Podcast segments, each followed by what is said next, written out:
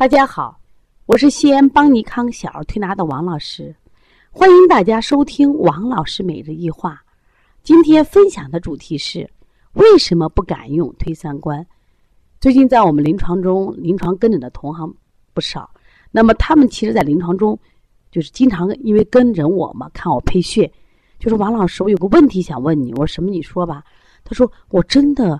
干了这好几年，我都不敢用推三关。我说为什么呀？他说王老师，推三关呀，推六腑都是大热大寒血，哟，好害怕，我就不敢用。我说中药大夫啊，敢不敢用附子？附子是大热的，敢不敢用带黄？就是我们说的大黄，敢用。那为什么他们敢用附子，敢用大黄？我们为什么就不敢用推三关，不敢用推六腑呢？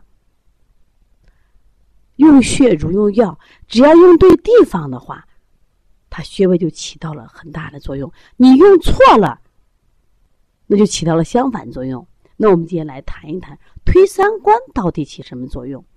其实推三关呢，首先它是一个温中的穴位。当孩子中焦受寒的时候，推三关非常好用呀。我们一般都是推三关加外劳宫，它起到温中。散寒的作用，包括有些孩子因为受寒，而且这个寒呀是厉寒引起的发烧，发烧时候还寒冷，打冷战，甚至四肢是凉的。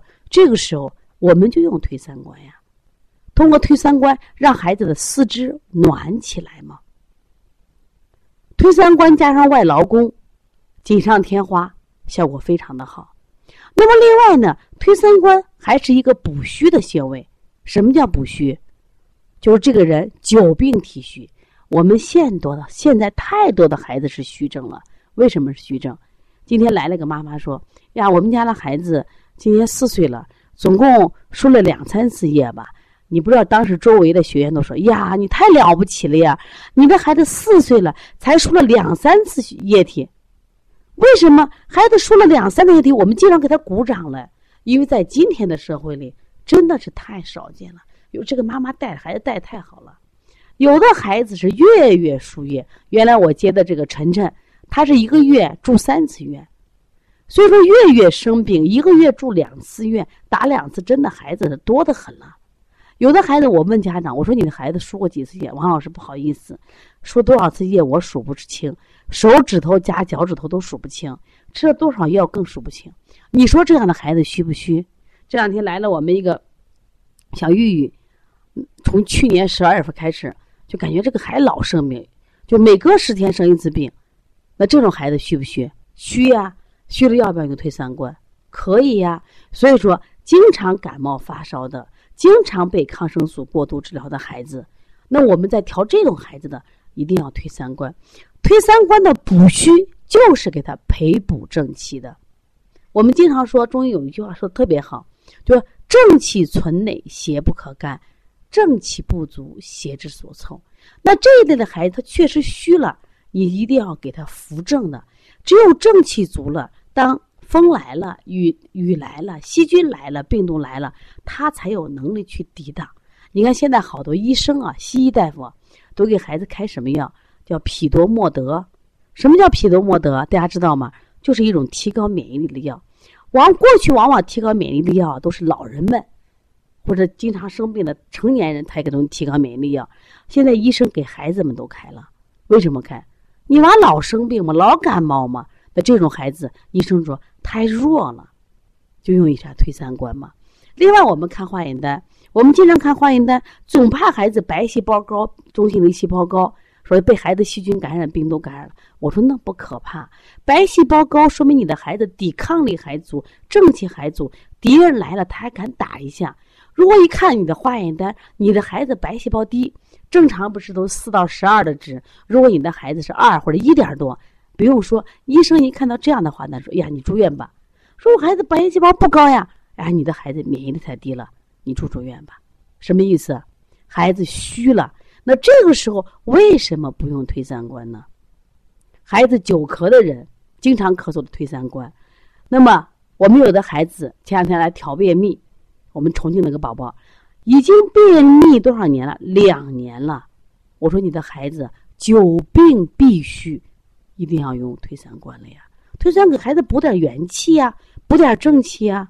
有的孩子久泻，哦，我们孩子经常拉肚子，放下筷子就进厕所。我说你的孩子虚的很嘛，正气不足嘛，干什么呀？推三关嘛？为什么不可以用？当然可以用呀。有的孩子一吃饭就呕吐，经常性的哦，我就发我说你的孩子脾胃虚弱的很嘛，能不能用推三关？可以用呀。